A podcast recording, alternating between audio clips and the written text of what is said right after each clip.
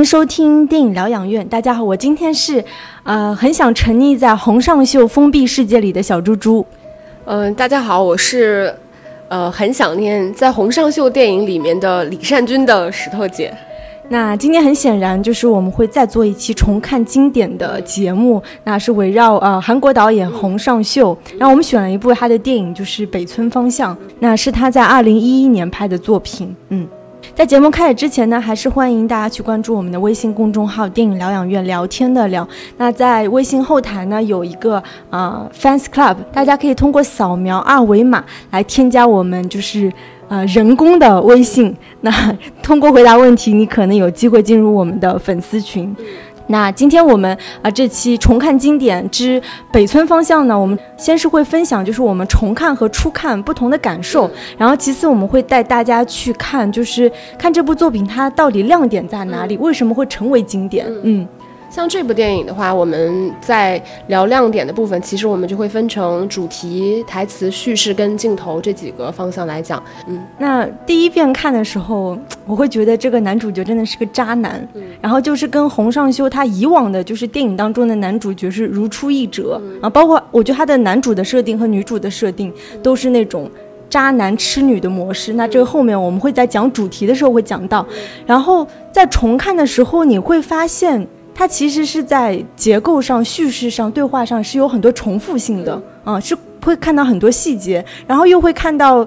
小金的影子，因为他会不断的重复他那个餐厅和酒吧的那个广告牌，对吧？然后同时又是那种就是游荡的游荡的男主角，这种喝烧酒的故事，男人女人的故事，我觉得也很像红麦的影子，嗯。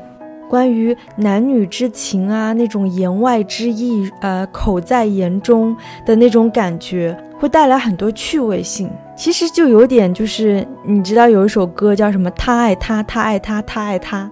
比如说是殷浩，他其实是对这个呃女教授宝兰是有意思的。那宝兰呢，一开始明显是对这个导演陈俊是有意思的，但是陈俊呢，他又是有意无意的去回避这种关系，因为他知道就是宝兰是啊他哥们儿，就是那个殷浩喜欢的。但是就是受制于我说，我觉得是那种东亚文化的含蓄，以及以及一贯就是洪尚秀他的风格，他是很难去直接表达这种爱意，或者是表达他都是通过这些迂回的台词。那之后我们在台词的部分也会讲到。然后另外一个部分的话，我觉得是这种人物的往复。那你记得开头的时候，陈俊不是在一个。韩食店吧，反正就是喝烧酒的时候遇到了三个学电影的大学生嘛。那他接受邀请之后，就跟这三个大学生一起坐下来，就是喝了一杯。其实整个席间也是就是谈笑风生。但是当他们转场的时候呢，就是陈俊突然就是一改常态，就变得特别暴躁易怒，然后就仓皇的逃离了这个转场的这个聚会。这个其实也是挺有韵味的，就是他为什么会一下子变脸呢？我觉得他很可能是感受到了所谓的这种挫败感，就是跟年轻的男性比起来那种挫败感。然后随后因为这种挫败感，他不是去找了他的前前女友嘛，然后又有了就是啊所谓一夜风流的一个故事。但是最后因为跟前女友的故事算是又回到起点嘛。有趣的是，他再次遇到那三个男大学生的场景呢，是在他第二次偶遇他的那个女粉丝。原来这三个大学生是这个女粉丝的学生，所以这一层关系呢，使得当时啊陈军又是非常尴尬的，又是仓皇逃离了这个现场。那这三个大学生在这两个不同场景的。其实是起到一种就是衬托这个陈俊这个不如意的失意的中年男导演的一个生活状态，我觉得这是啊所谓他人物的往复。然后另外一个很有趣的点就在于他的前女友跟这个叫小说酒吧的老板娘的长相是一模一样。其实往往在男生向女生搭讪的时候，他都会说：“哎，你长得很像我的前女友。”那这个搭讪的手段是流行于各国不同。同的文化当中啊。但是在这部呃北村方向当中呢，我我觉得洪尚秀也是就是很有玩性的，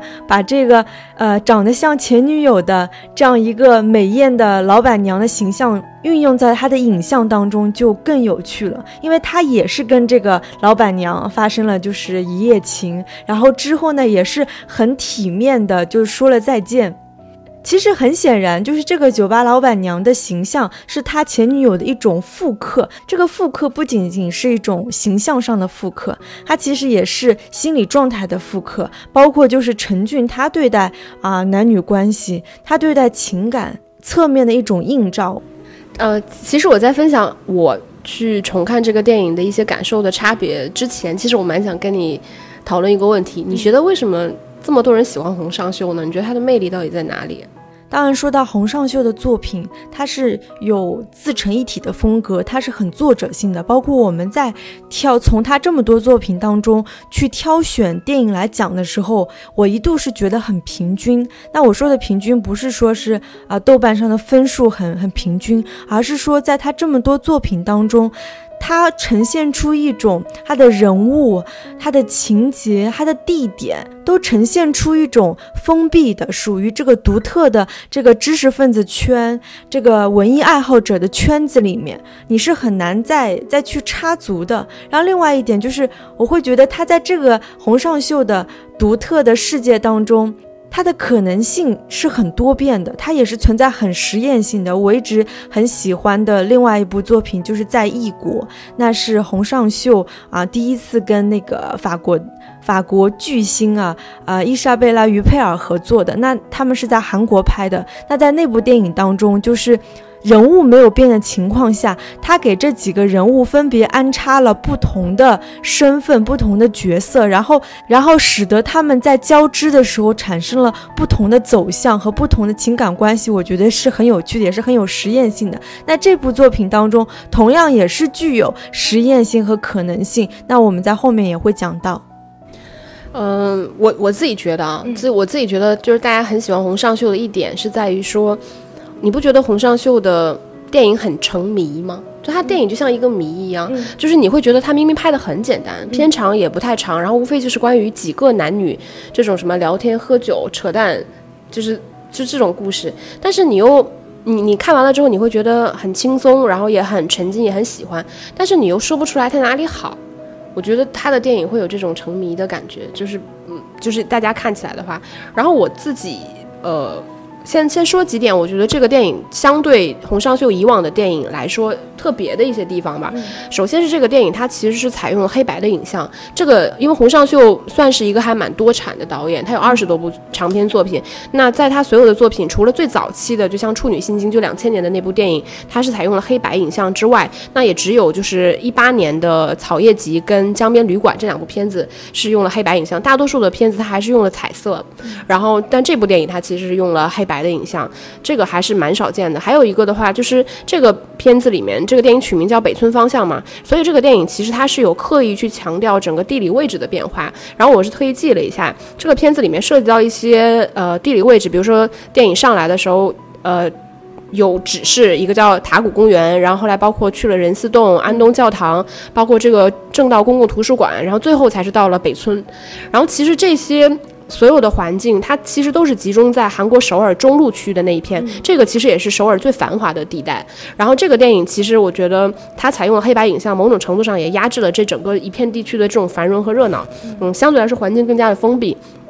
然后第三个部分，我觉得是这个电影其实是有涉及到一部分情欲戏，因为除了洪尚秀最早期的长篇作品，就是他现在的作品其实比较直接，会涉及到这种男女之间比较激烈的、直白的这种情欲戏，我觉得是比较少的。嗯，在这部电影里面是有的。那我自己其实重看的感受的话，我觉得因为洪尚秀的作品，我觉得有一个呃不算是问题，但是确实是他的他的。属于他的东西就是他的作品太过于雷同了，就无论是雷题材上、拍摄手法上，甚至是演员取景地，其实所以你看完那很多电影之后，你你你有的时候会混淆，你会觉得这些男男女女似乎都是同一个人，对同一批人，就所以是很难有很深刻印象的。那我第一次看这部片子的时候，其实我觉得。肯定首先你注意到的还是洪尚秀的拍法，就因为他的镜头确实是很夸张用的，比如说他的推拉、他的变焦、他的大横摇、他的固定镜头，其实用的是很夸张的。然后第二个部分，我觉得还是很引人注意的，就是他的台词，就是这些人到底在聊什么。当然你可以注意到，就是他们都在聊一些非常抽象的内容，比如说关于这种人生感悟啊、人性啊、男女的问题啊部分。那我第二次看的话，我觉得。首先是会注意到整个人物对话的节奏，尤其是在相同人物这个重复界面里面，你可以看到整个对话节奏跟内容的一个升级，以及就是洪尚秀对于人物亲疏远近和他们的对话方式，这个台词整个的设计上，你看得出来是非常考究的。这个我们可以后面再说，因为这个毕竟是洪尚秀最为人称道的一个特点之一。然后第二个部分的话，其实我觉得是对于人物的塑造，因为这个电影是采用了黑白的影像，所以。呃，观众跟整个演员之间的距离感是更加强的。那嗯。我们去看这些人物形象和他们的内心的时候，其实你也会觉得有更多的距离感。但是第二次去看的时候，其实你就会发现，在这些人物暧昧不清的这种台词里面，他所透露出来的这种人物关系的变化，以及这些人物本身的性格，比如他们的情绪化啊、他们的虚伪啊、小心思啊，以及反复无常，我觉得会更多注意到这些细节的东西。然后第三个，我觉得是这个电影里面的一些很微小的设计，呃，比如说三个人，他们不是一直去一个叫小说的那个酒吧里面喝酒嘛？你可以注意到整个桌上那个酒瓶子摆放的变化，这个其实跟人物的这个关系的变化其实都是有关联的。然后包括后面一些人物的微动作啊，比如说我们看到里面那个女教授宝兰，她其实是对于程俊就是男主角，他是有意思的嘛，所以你会觉得他一直在撩头发。对这些部分，其实是我在第一次看的时候，其实你没有注意到说这些演员表演跟他们内心很细微的这种关联性。但我第二次看的话，我觉得就是这些看似不经意的设计，其实都是有心思在里面的。我觉得这个就是洪尚秀很独特的魅力所在。嗯。然后我们呃由浅入深吧，我们可以先来聊一下它的亮点。我觉得第一个部分一定是就是洪尚秀的台词，或者说它里面所有人物的这种对话。我觉得他的台词在整个电影里面会有几种功用。第一种的话，肯定是他的台词的重复，这种有点类似像循环往复一样的。然后他他的台词其实你会发现既有推进，但是又处于一种很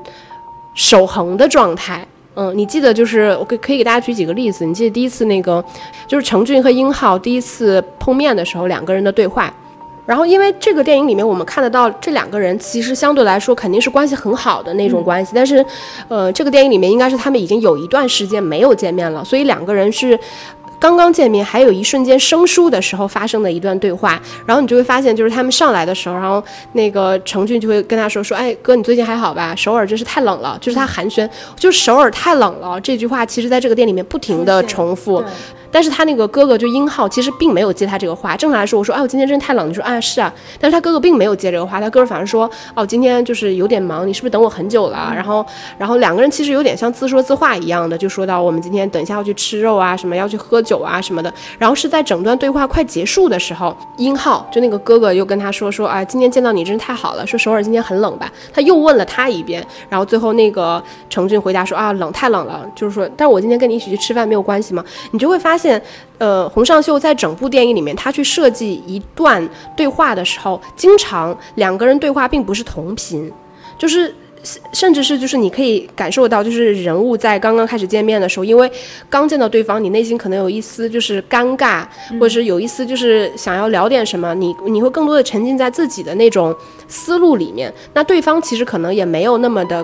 跟上就是你的这种你来我往的关系，所以洪尚秀在他的对话里面经常会去设计这种，就是你你抛出了一个问题，但是对方不回答你，然后你们要再进行一番对话，最后结尾的时候再重新回到你们最开始聊的那个内容。其实这些内容大多数还是处于一个寒暄的状态。然后你，我觉得，呃，这个是一整段，呃，一整一整场戏里面的整个台词的这种循环嘛。我觉得还有一个就是洪尚秀很厉害的地方，就你记得有一场戏，就是整个电影相当于是倒数第二场戏，就是程俊就一个人在。呃，首尔去转的时候，其实他是真的往北村那个方向走的时候，他其实，呃，路过的那个地方，我不确定是不是中五路，因为我没有看到明显的地标，但是他确实碰到了以前他做导演的时候的一些朋友或者同事，然后他其实先后碰到了三组人，然后第一组人是他主动上去跟人家打招呼，但是人家对他很冷淡，然后你可以看到就是他们的对话就问，哎，你好吗？啊，你好，好久没见，就是就结束了，然后接下来他是碰到了第二个人，有点像是他以前的前辈什么的，然后他跟那个前辈又进行了一段这样的对话，然后。他们也是一样的，就是呃跟三组不同的人去碰面聊的内容其实是不断的在递进的，他会通过这种慢慢循序渐进的方式去带出来说整个呃关于聊聊天的这个深浅的呃内容，这跟我们平时其实聊天也是一样的，我们碰到一个朋友或者是哪怕不熟的人，你们聊天，其实你们聊聊天的这个深浅度也是需要时间去积累，慢慢才会聊得比较深的。嗯，你介意吗？其实刚刚石头姐说的这场戏，就是我也注意到，而且我是觉得这场戏其实是很有实验性的。其实是在这个倒数第二场戏之前，就他们最后一次出现在小说这个酒吧的时候，这个女教授就是那个宝蓝嘛，她分享了一个，她说今天特别有趣，因为我在。二十分钟之内遇到四个人都是跟电影相关的，啊，分别是导演啊、制片人，然后做电影音乐的和他的一个学生。呃，这场就是宝兰说完这段话之后，其实就看似也是没头没尾的嘛，因为他提起这个话题是他们在聊这个偶然性这个问题，就在聊偶遇这个事情，对，然后就结束了，一直到就是陈俊他又在就是那个韩国街头漫步的时候，突然他就真的如那个宝兰所说的一样，他在二十分钟之内遇到了四个人，而且。都是跟电影相关，就是我是觉得他是很有趣的，在玩这个实验性的偶遇，嗯，对，他是会真的把，我觉得洪尚秀的厉害厉害之处在于，他是真的会把一些我们说的很抽象的东西去把它电影化，对，对他会把它变成他故事里面的一部分，就是关于偶然这个东西，其实除了我们说到你说的这种，呃。偶然聊到的就是这个女教授说到的，她碰到这个事情，然后后来发生在这个男主角的身上，其实也包括就是男主角跟他的那个女粉丝，对吧？他们也是三次偶遇，偶遇，对。对。就是以非常明显的例子，就是程俊跟他三次这个女粉丝三次见面的时候，他们三次在聊的内容跟状态就是完全不一样的。对对。然后他第一次见面的时候，就是他很尴尬。其实你看得出他对那个女粉丝是有一点点抗拒的。那女粉丝也要求他说：“你哎，要不要要不要一起来喝咖啡啊什么的？”然后他还拒绝了。然后拒绝完第二，然后第二次他们见面的时候，明显就会有一种哦，我们又碰到了，然后就会对他亲切很多。因为这个女人她是一直在说自己的。不安的状态，就是我对于我现在做的事情是产生怀疑的。那第二次见面的时候，这个程俊明显就对他友善了很多，还主动问他说：“哎，你有我的手机号码吧？然后，呃，你可以联系我啊，怎么怎么样的。”然后到第三次见面的时候，你可以看到他们的状态是更松弛的。他的字幕是说：“那这样我们就一定要来一次。”然后当时他旁边的那个英浩，他还说什么叫来一次？因为可能是他们之前聊到说，因为这个女粉丝其实是一个演员嘛，但是因为之前现在陈俊是不拍电影了，然后陈俊也。聊到那我下次拍电影很可能能找你演一个什么角色，就是他们之间的关系的确是这样递进的。但是同时就是我看那个字幕也是，就是那个女粉丝她每次见到他都会说见到导演你我太高兴了，她不断的在重复这个话。嗯，然后还有一个的话，就我觉得首先我们可以看到就是。呃，洪尚秀的电影里面，就像北村方向好了，其实他大多数的整个人物关系，通过这个台词，你可以看得出来，大家都是不熟的，就是甚至你看着都会觉得很尴尬，也就是大家都是在偶然相遇的，然后你大多数的内容也都会去寒暄，你通过这样的方式开启一段对话，但是你又会发现，他通过这样不停的看似很废话的无效的寒暄里面，来堆砌一种情绪，跟他想要表达的内容，我觉得这个也是洪尚秀。台词的厉害之处，嗯，然后关于台词，我还想再分享，就是之后主题也会讲。我是觉得洪尚秀他拍来拍去，他是在拍男人和女人的故事。是啊。然后这部戏里面其实也是，你记得刚开始就第一次陈俊跟殷浩见面的时候，通过刚刚石头姐的台词，就是他们其实带出了一个人物，就是宝兰，说啊宝宝兰一起吃饭，然后问那个陈俊你 OK 吗？这样子对吧？其实那时候。呃，当时陈俊不是有一段那个话外音，就说他说他看得出来这个呃殷浩对宝蓝是很照顾的，很喜欢的。那其实埋下了一个梗，作为观者你会很八卦的想，那这两个人是不是有一点关系？那通过呃两场，就是一个是在那个韩食店吃韩食，去那个小说酒吧里去喝酒的时候，其实你并没有觉得这两个关系多么近，或者是多么暧昧，此时还没有。然后一直到就是。偏到后期的时候，就是有一段，就是好像殷浩第一次喝多了，然后他开始很大声的在跟宝兰讲事情的时候，其实你是能揣测出来，从这个台词，从这个声音的音量，就他们俩之间绝对是有关系的。嗯，因为一般只有那么亲密的男女关系，他才会用这样的音量讲话。嗯，而你说到就是。呃，这两个人关系的变化，当然这个并不是台词，也是我第二次看这个电影的时候，我的一点很细节的感受，就是明显看得出来，宝蓝前面对于程俊是有想法的嘛，对对吧？他有一些小细节，包括他每次见到程俊都会去追问他个人感情问题，这明显是一个女生对于男生感兴趣的一个信号。然后我觉得人物关系上的变化其实是发生在什么场景？是宝蓝出了酒店去啊、出了那个酒吧去找程俊，然后跟他聊天的，问他说：“你觉得我是个什么样的人？”然后程俊回答他说：“你是个好人。”嗯，对。然后其实这个我觉得。里面很多信号都是这样无无形中释放的，然后最后呃是应该是第四天的晚上，然后他们再出了酒吧的时候，然后那个宝兰又会跟又跟程俊说了一段话，就说类似于就是你以后要好好的什么什么的。然后我觉得他后面有一有一个地方其实很有意思，是我第二次看的时候我才发现，你记得就到第五天程俊又出来的时候给英浩打电话，就问他说，哎哥你在干嘛呢？就要不要出来？那时候程浩说啊我在忙，都年底了嘛，其实有点忙什么的。然后这个时候程俊说了一句话，他说哥你的声音听上去有点累。其实我会觉得说，这个地方是很有想象空间的。我第一次看，我完全没有注意到。然后那个英浩也是很闪烁的说啊，可能最近是有点累啊什么的。其实他是透露出一种信号，就是有可能因为，嗯，像你前面说英浩的这种表现出来的这种激动，然后以及就是。宝蓝知道在程俊那里无望了之后，两个人是有可能发生一些整个关系上的变化的，但是这个部分它很开放，嗯。我觉得这个就是很微妙的地方，就是这种男女之间整个情愫以及整个情感方向变化，就在于这种很细微细细节的地方就变了，嗯嗯嗯，蛮妙的。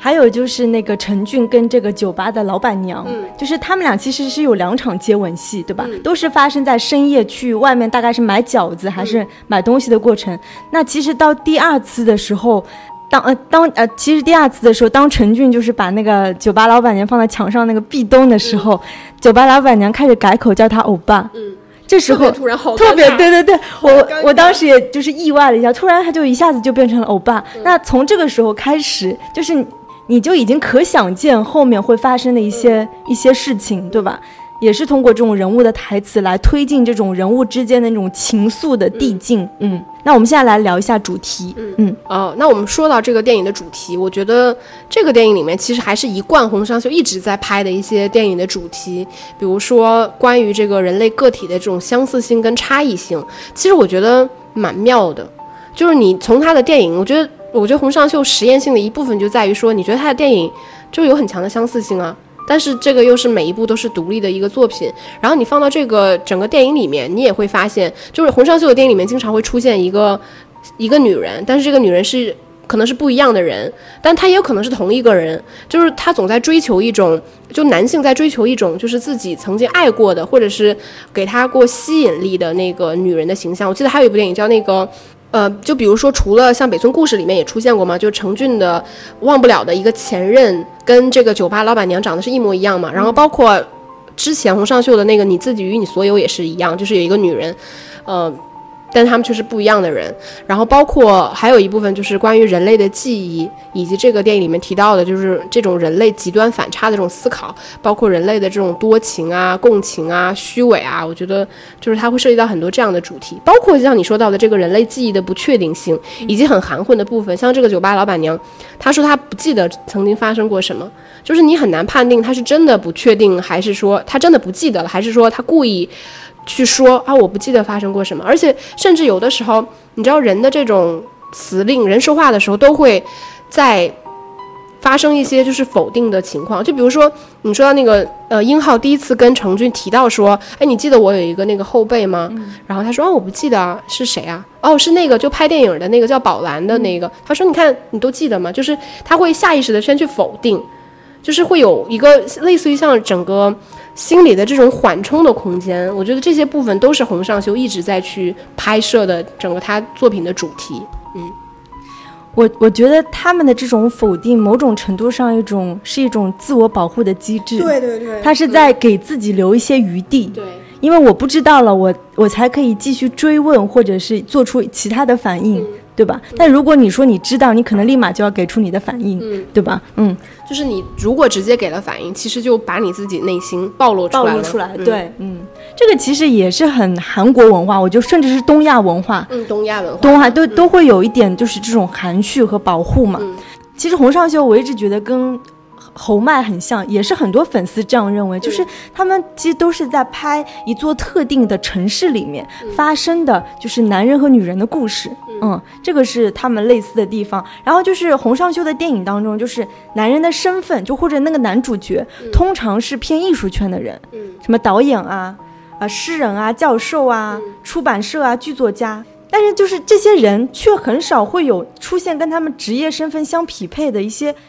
社会性身份的场景，比如说你从来没有看见那个导演真正在哪里拍片，或者是教授也从来不上课，对对吧？教授可能只跟学生在学校里面走来走来走去，跟女学生谈谈恋爱什么对。然后那个什么小说家，你也从来没有说他具体写的哪些作品，还有书的名字是什么，从来都没有，对吧？反而就是这些男主角他们。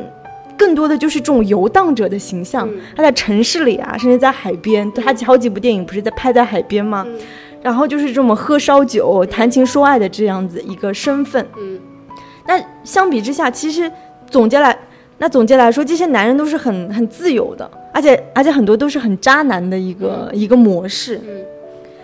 他是可以很自由的去什么恋爱啊、婚外情啊，然后什么老师对那个学生的那种什么痴恋。嗯。然后又是什么对前任的这种难忘，等等，像北村方向里面就是很显然的，就是这个陈俊他很不负责任的去纠缠那个前女友，而且是在他喝醉酒的情况下，还是个自己的学生，对啊，然后又是跟那个跟前女友长得很像的酒吧老板娘鬼混，对吧？对，所以你看出这个其实就是一个渣男模式的。设定的主题，那另外就是关于女人的定义。其实刚刚有讲到几部电影，我觉得女人的设定也都是很很痴女的。你不觉得他们对男人是很包容和理解的吗？嗯，包括他的前女友、酒吧老板娘，走的时候还要说什么“你要好好的”，然后我不会再跟你联系，这样对我们大家都好。你会觉得为什么这些女人是很很天然的就选择了一种对男性的一种保护？嗯。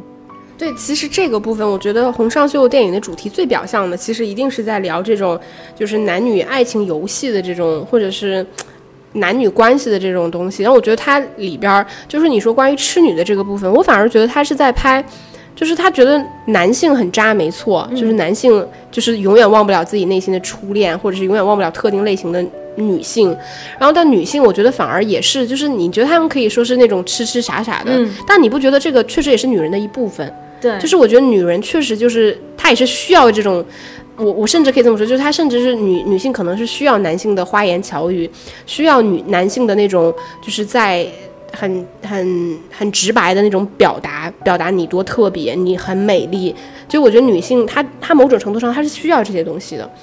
嗯，所以我我我会觉得说她拍的有趣的地方其实在于这些。你说刚刚这种痴女的模式，其实他在拍他的那个处女作叫《朱堕锦》的那天，其实就已经定型了这种就是男主角和女主角的设定。但是我觉得自从金敏喜啊成为洪尚秀的绝对女主角。女主角，我觉得自从金敏喜成为洪尚秀的就是女主角之后，我觉得这个模式有一些改变，对吧？你你很明显能看出，就是洪尚秀她她对这个女主的设定更加富有激情，而且她已经不再那么痴傻了。她相反，她在这个男就是男女之间的关系当中，她有更多的主动性。她在博弈当中，她占据更多的主动权。我觉得这真的是因为金敏喜而改变的。嗯。说，其实说到这个，我就忍不住说，我觉得有的时候你看一部电影，真的不能知道太多关于这个电影幕后或者是花边的东西。就我，我每次看到就金敏喜的，就是《洪尚秀》里面是金敏喜作作为女主角电影，我都会跳戏。嗯，我我我不知道，我感觉就是很微妙，就甚至让我有点难以判断，这个他演的到底是好还是不好。我我总会跳戏。嗯，尤其可能他的故事设定也会跟他们的整个关系什么的太过于的相似。最后一点就回到我在节目开头我说的，我喜欢沉浸在洪尚秀封闭的世界当中，因为我会觉得，呃，刚石头姐说，其实洪尚秀很多产，对吧？二十几部作品，而且拍的很相似，但是在这么多相似的作品当中，你会发现，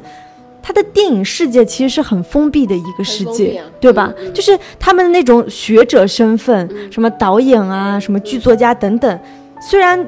它会它会造就一种封闭感，他们之间那种人物的对话、人物的关系，包括一些精神状态，你会包括他这里面电影里面强调那种偶然性，我会觉得即使他们在说的偶然性，也是在特定圈层当中才会出现的偶然性，啊，这个就是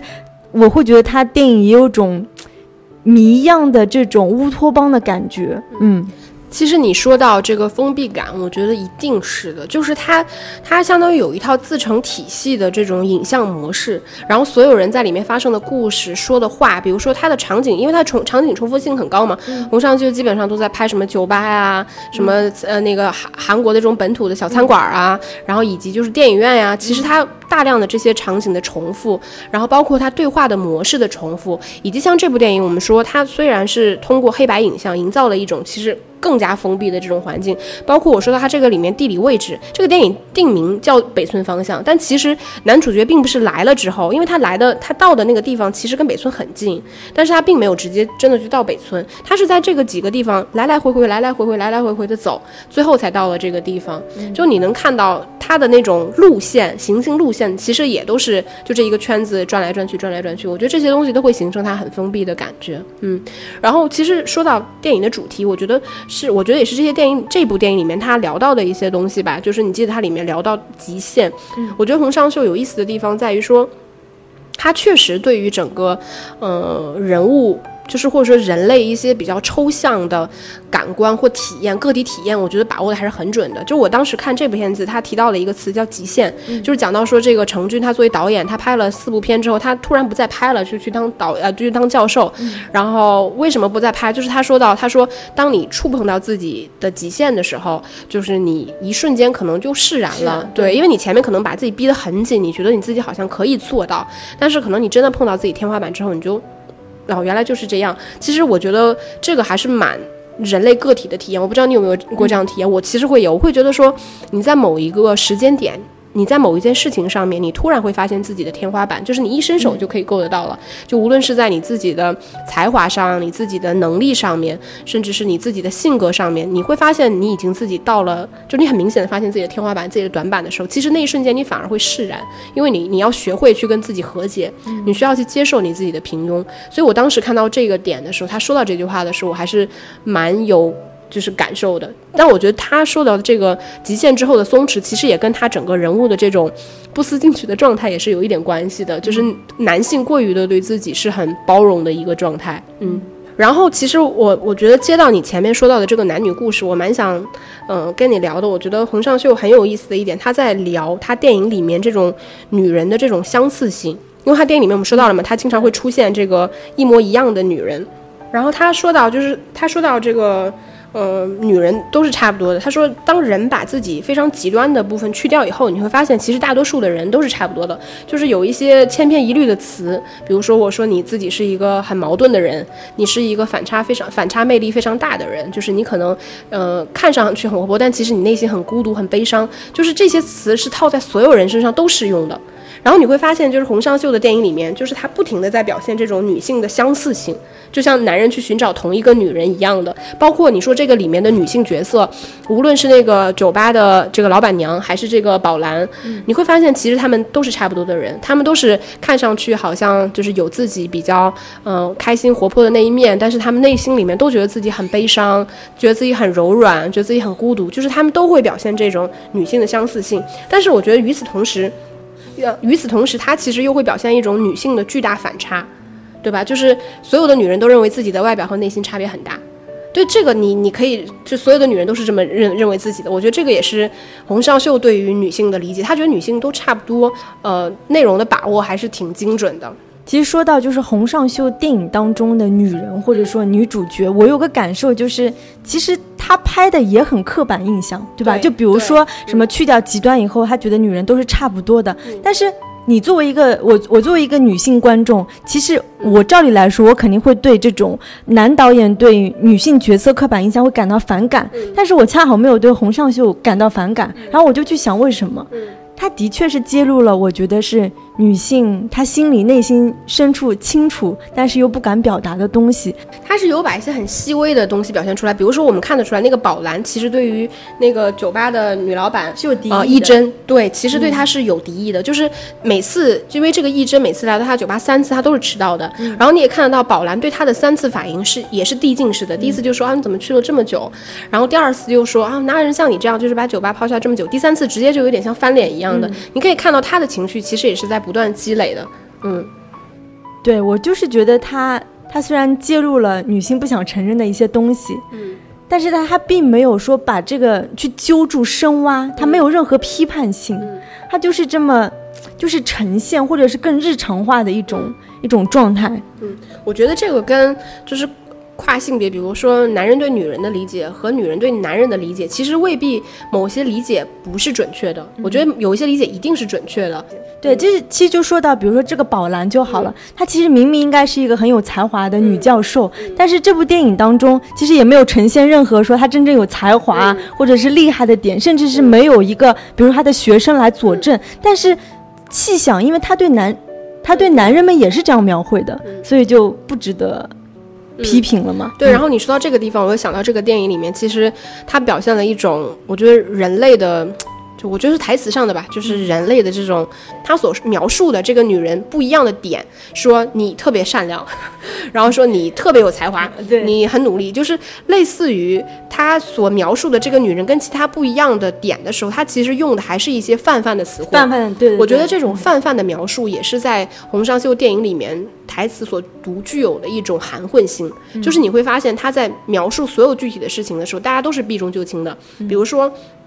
我问你，就是那个中原，就是他那个第一部戏的那个男主角来跟他聊说，你现在赚多少钱啊？一年大概有个七八千万吧。然后他说，哎，没有没有那么多。那五千万有吗？他说啊，也嗯没有没有，怎么可能？怎么就是问来问去，最后也不会对这个事情有一个具体的结论。对，或者是别人问程军说，哎，你最近在干嘛？他说，嗯，我最近也没在干嘛，就是你你还拍电影吗？啊，嗯，现在就是怎么怎么样，就是打岔会过去。就是他对于所有描述的东西，其实都具有极大的含混性。嗯，我觉得。洪尚有有意思的地方，就是他在描述这些内容的时候，反而他的整个描述是非常清晰的。因为这个电影里面大多数的主题其实通过程俊的口描述出来的嘛。然后他这个里面也提到了，他把这个事情描述的非常清晰，就是说，其实。我们的思维，因为人类的思维都是线性的嘛，我们去寻找一个事情的因果，一件事情发生了之后，我们总需要去找到对应的那个原因。但是其实这个原因是我们在过往所发生的可能千千万万件事情里面找到的一点点状的联系，你把它联系起来，你认为就是这个事情的成因。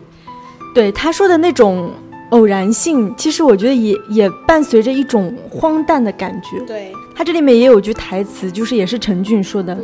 当时宝蓝不是说什么一天能遇见四个人之类的，然后当时陈俊就说，其实不一定要发生什么事才算是重要的事，所以很可能就是说这种日常性，它也可以造就这种荒诞感，或者是甚至是一个改变命运的一个决策，就是它也是在模糊这种必然性和偶然性，对对吧？模糊呃因和果，模糊这些东西，嗯。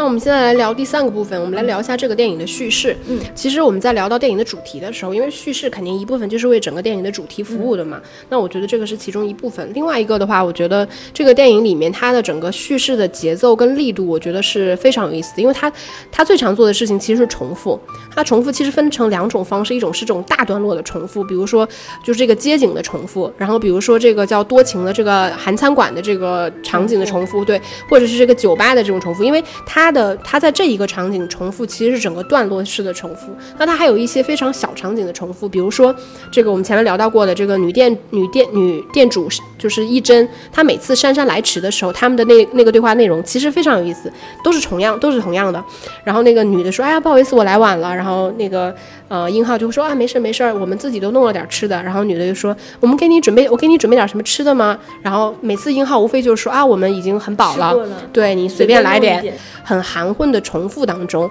你能感受到这种戏剧之间的张力，以及你你会对此情此景其实是会产生一点怀疑，就是你会觉得此情此景肯定有一些虚假的部分，是这个人物的故虚假，还是故事的虚假，还是场景的虚假？对，你会觉得很含混。然后我觉得还有就是，比如说，嗯，程俊在酒吧门口。抽烟的这个段落，其实应该也是发生过三次。然后你可以看到他每次在抽烟的时候，谁来了？第一次是没有人来了吗？然后第二次其实是宝兰先来了，然后那个一真又来了，然后第三次是他抽烟的时候，一真又出来了，然后是发生了就是同一个场景，不同不停的去发生一个变化。还有一个就是你记得弹钢琴，嗯，就我觉得他酒吧这个段落其实重复重复感蛮强的，就是。程俊每次都要去弹那个钢琴，其实他就是为了向孔雀开屏一下，展示一下自己的男性魅力嘛。嗯，你可以看到他在这些叙事重复的里面所展现的这种很强有力的感觉。嗯，其实他他整整部戏就是因为他是这种大段的重复，他的 routine 无非就是先去吃韩食。嗯。呃，去多情的那个餐馆去吃韩食，然后再去这个小说的酒吧喝酒。那它不同的是，呃，固定成员是殷浩、宝蓝和陈俊，那增加的一个成员就是中原，基本上就是属于这个段落重复了是三次的，基本上是完成整个电影的大段落的结构，对吧？然后，然后其实刚刚开头也有讲一点，就是他每次这种转场的时候，他用的。一个转场的方式就是那个餐馆的那个广告牌，对吧？这个其实是很有日式的感觉。我不知道其他韩国电影当中是不是也喜欢用这种，就是叫什么定定位镜头？好像没有，我印象中没有特别鲜明的会去。嗯，把这种当成风格来拍的导演，你你要说定位肯定都会有拍嘛，但不会这么刻意去强调。反正我自己印象中没有特别明显的。嗯，因为主要是因为它场景的重复性太高，所以当这个空镜头变成一个转场标志的时候，你会特别容易注意到它的存在感。嗯嗯，因为它很明显的去切了这个段落，然后包括你重看的时候，你就会很明显在注意到这个场景，同样的场景，它人物的变化，包括它。坐的位置的变化，嗯，然后其实洪尚秀的电影它都有一种形散神不散的感觉，嗯，就是看似它的结构或者是它的叙事是很松散的，嗯，无非就是一个陈俊，一个从大邱来到首尔要待几天的人，他要见谁，这其实是一个非常松散，但是他在这种松散当中，其实又堆砌了很多就是洪尚秀很心机的这种这种段落。对吧？然后包括到最后一个场景，我们刚刚也分享过，其实就是宝蓝的一句话来引发的一种实验性的重复。然后甚至，甚至我会在想，因为其实这电影当中所有人物都会问说：“哎，你现在不拍电影了吗？”然后他最后的一个回答就是，最后的场景不是他又遇到了一个粉丝吗？他说：“呃，之后可能还是会拍。”所以，所以我有在想，就是。经过最后一场就是小说酒吧，他跟酒吧老板娘告别之后的戏，会不会是他脑海中的一个排演？就是反而是变成另他的一个作品的一个排演的这个东西。我我之所以这样说，是因为最后那段戏的开头，他也是给他那个英浩打电话，嗯，对吧？其实他们俩的那个对话，跟他之前第一次见到英浩也是几乎是一模一样的，嗯。所以，我我当时还觉得奇怪，就是为什么在一部电影当中用这种手法，我会觉得他是不是已经进入到某种创作当中？啊，这只是我的一个一个想法。这么说，我我甚至觉得，可能他前面的所有的戏份，反而也有可能是他自己想象出来的，也有可能最后他结尾的时候，他才是他真的，对，就是刚到这儿，然后去逛了北村，也有可能。所以我觉得洪尚秀他的魅力在于说，他他他真的很含混。它的真实和虚假之间，它不不会给你明显的信号，它只会通过一些很细微的东西来告诉你，就透传一点点信号，但是你又很难判定的那种。嗯，就包括其实每次那个别人又问他说你在这边待几天，他每次的说法都是三四天。那如果真的这个电影，他有一次反口了，就是他第二次，呃，就是壁咚那个女店主，女店主问他说你待几天，说我现在不确定。不确定，对对，其实就是。就是如果你按照正常的逻辑，这种叙事如果它是线性往前推进的话，那你应该是要天数要减少吧，递减。但是他不断的在重复这个三四天的时候，我我脑海中又在想，这是不是也是他创作的一部分？不，我觉得这也可能是这个人说话含混的一部分。嗯嗯嗯，就是你就就嗯就说我们喝点小酒，那小到底是多少？其实他，我觉得都会有一些量词，就是很模糊的。就个三四天，我觉得就是这种含混的一个代表。就我们，我们通常跟别人说话的时候，不喜欢说那么确定的一个词。嗯，主要是最后补充一句，就是刚刚说的，他最后一场戏在给那个殷浩打电话的时候，他的那个对话的形式像是他前几天没有见过殷浩，而是他刚到首尔，他给这个殷浩打电话的样子，所以才让我产生了怀疑。有可能吧，开放性的嘛，嗯。最后我们来聊一下整个电影的镜头吧。嗯嗯。然后我其实我觉得我们聊镜头这个部分，其实我就是很想跟你聊一个问题，就是你觉得为什么洪尚秀经常要有很夸张的推拉？我我自己是这么觉得的，就是因为嗯，我觉得因为我们前面你记得我们有聊库布里克的时候，就聊变变焦推拉这个东西，其实是库布里克玩的最溜嘛。但是洪尚秀在用的时候，我觉得。它很显然是另外一种意图。首先，我觉得它肯定是帮快帮观众快速的审视，就是你眼前正在说话的那个人，他的内心。其实他会强制观众去集中注意力，就你会在一瞬间就更加细致的去注意到这个演员他的整个面部表情，以及或者是他可能正在说的话。对，然后他，你有可能你会注意到说那个人他的状态是很沉浸的，或者是他此刻说的话有可能是很虚假的，就他会强迫你去注意到这些事情，因为他的他的电影大多数可能都是一些什么中景，对吧？全景这样的，其实他很少会真的去逼近演员，就是会让你去审视他整个微表情的变化或什么，他其实不是那种类型的，但是他会突然而至的这种夸张推上去，我觉得是强迫观众。另外一个，我觉得因为。这么明显的引导观众去注意到摄影机的变化，我觉得也其实是在帮助观众质疑此刻正在发生事情的这个真实性。嗯，你会突然一瞬间觉得这个事情是真的吗？就你我有，比如说那个呃，第一次应该是程俊他在那个酒吧门口一个人在独白的时候，镜头突然推上去了。其实他并没有说什么，但是你就会发现他突然推到了这个演员的脸，然后又突然这样戛然而止。然后拉的话，我觉得其实是他整个就是很符合他这种很松散的这种有点像是小品式的这种呃场景的结构，因为他会拉的这个，因为这个这拉镜头，其实我觉得在这个电影里面比较常见的是在那个叫小说的酒吧里面嘛，他会经常，比如说他前一场戏是在拍那个英浩和宝蓝，然后突然拉拉拉，然后把程俊放在。放进来，然后再突然拉一下，然后把那个外面的这个侵入者，比如像那个一帧，把它也放进这个画框里面。的确是，就是他，他每次就包括他在其他的电影当中，他用往后拉的这个感觉，就是有的时候，他一开始如果只是一个单独人物的中景的时候，你当然很容易注意到这个人在说什么，但是有的时候你会觉得。